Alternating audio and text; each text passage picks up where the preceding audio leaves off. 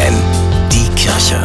Nachgedacht. Rund um den Dreikönigstag morgen sind sie unterwegs, die Sternsinger. Verkleidet als heilige Drei Könige bringen sie den Neujahrssegen in die Haushalte und sammeln Geld für Kinder in Not.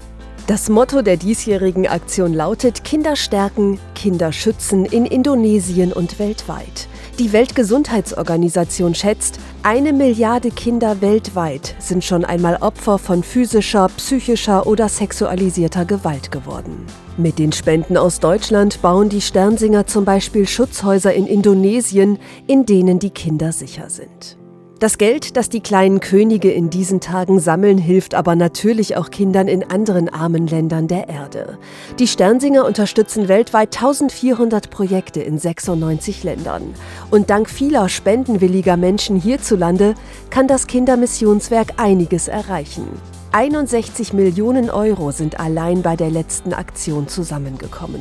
Das macht Hoffnung und zeigt, wie viele Menschen es gibt, denen das Schicksal der Kinder dieser Welt nicht egal ist. Stefanie Behnke, FFN Kirchenredaktion.